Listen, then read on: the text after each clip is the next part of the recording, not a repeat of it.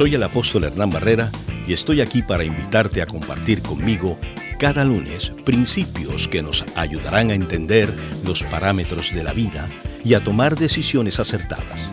Los invito a Principios para una vida mejor.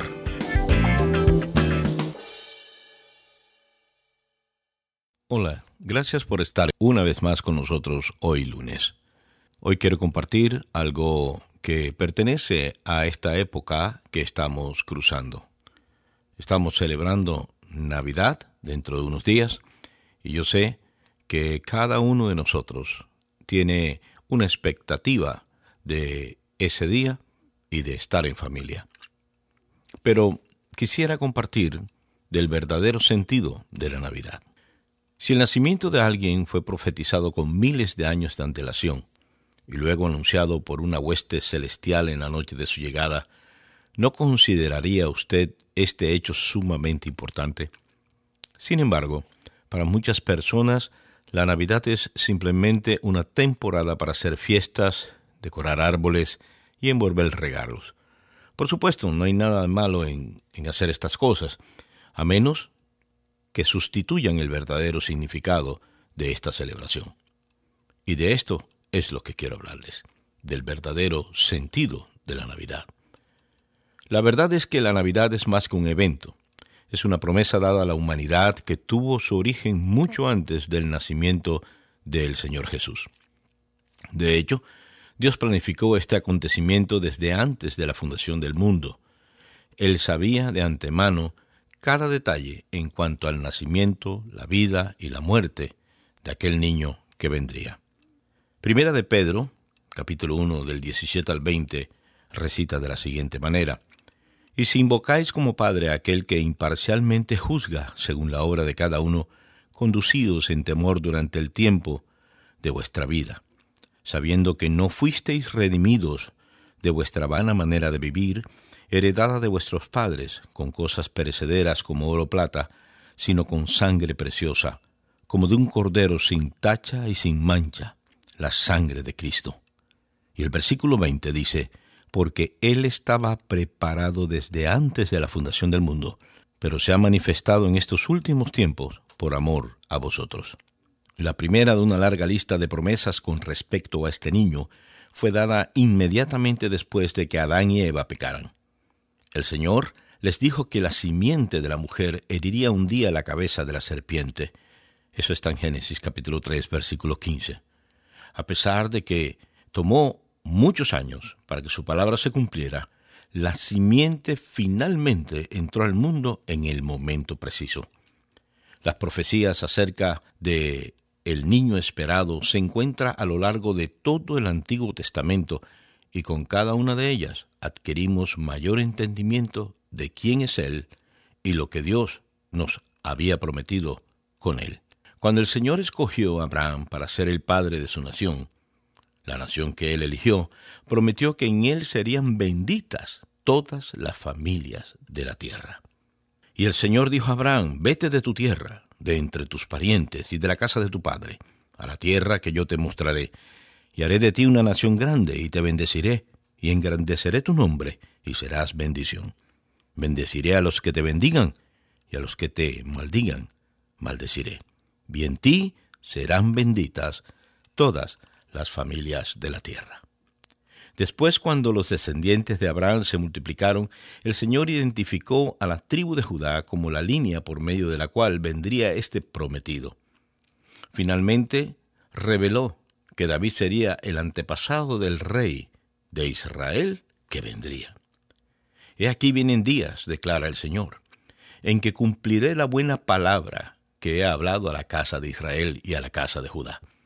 En aquellos días y en aquel tiempo haré brotar de David un renuevo justo, y él hará juicio y justicia en la tierra.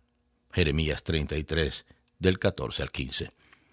El profeta Isaías ofreció más detalles cuando escribió, He aquí que la Virgen concebirá y dará a luz un hijo, y llamará su nombre Emmanuel. Isaías 7:14 puesto que este nombre significa Dios con nosotros, el mismo está lleno de la promesa de la presencia del Señor. Aunque él ha estado siempre con su pueblo, ahora estaba planeando morar con ellos de una manera muy, muy distinta y especial. El Dios eterno del universo iba a hacerse presente en el género humano por medio de un nacimiento físico, para vivir en medio de su pueblo como hombre sin dejar de ser Dios. ¡Qué tremendo!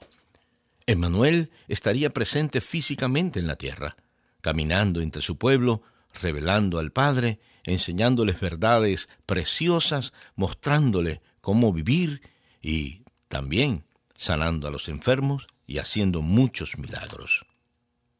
En aquella oscura noche de la primera Navidad, estas antiguas promesas del Antiguo Testamento se cumplieron. Sin embargo, eso no fue el final, pues cuando el Hijo de Dios vino al mundo, trajo más promesas a la humanidad, incluso su nombre contenía una promesa. Cuando José descubrió que María estaba encinta, un ángel se le aparece en sueños y le dice que el niño que se ha engendrado en María es del Espíritu Santo. Y dice así, en Mateo capítulo 1, 20 y 21, el niño que se engendró en ella es del Espíritu Santo, y dará luz un hijo y le pondrá por nombre Jesús, porque él salvará a su pueblo de sus pecados. Así que el nombre Jesús es la transliteración de Yeshua, que significa Jehová es salvación.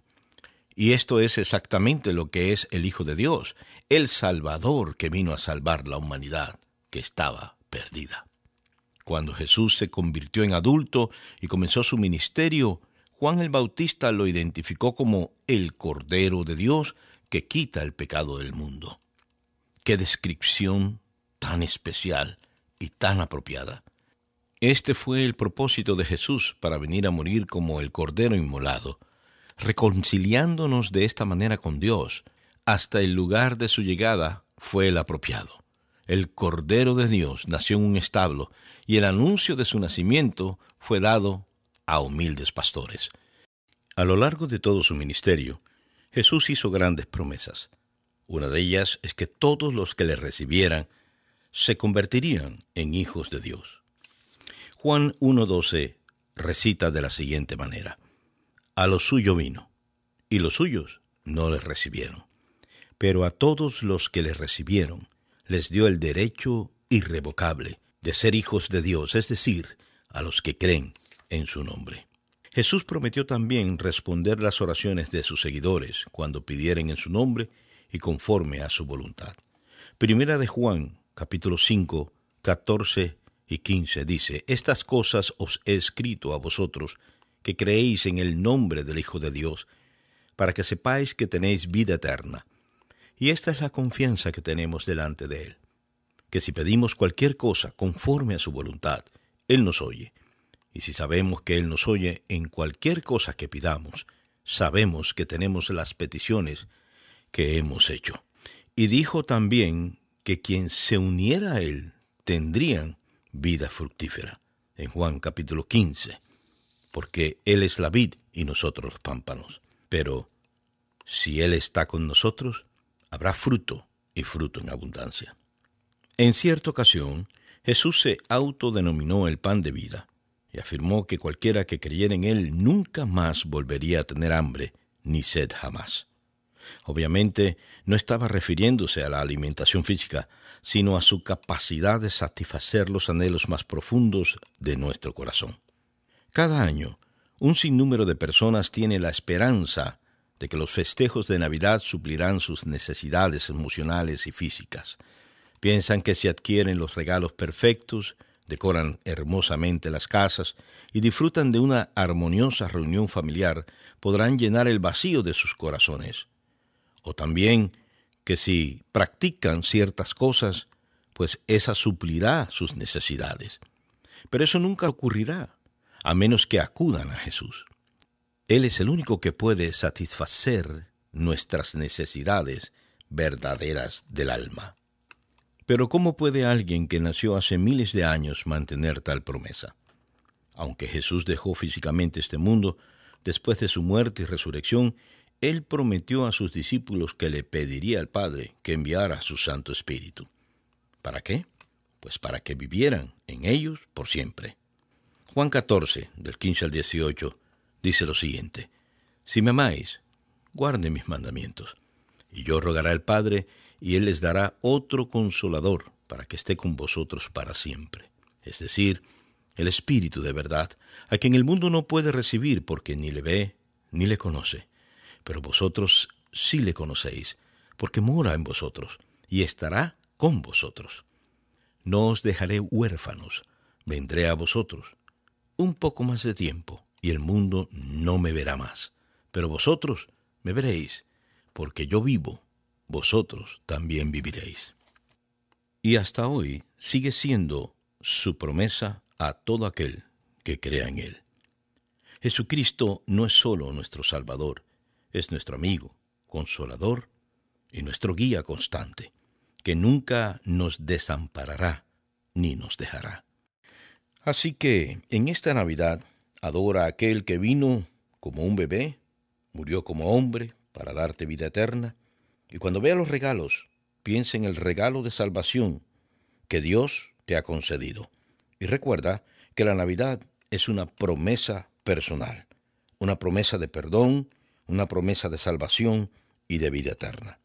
Y si tú crees que Cristo salva, sin duda, podrás entonces creer también todas las demás promesas que Él te ha hecho. Así que a celebrar el verdadero motivo de la Navidad, a celebrar a Jesús.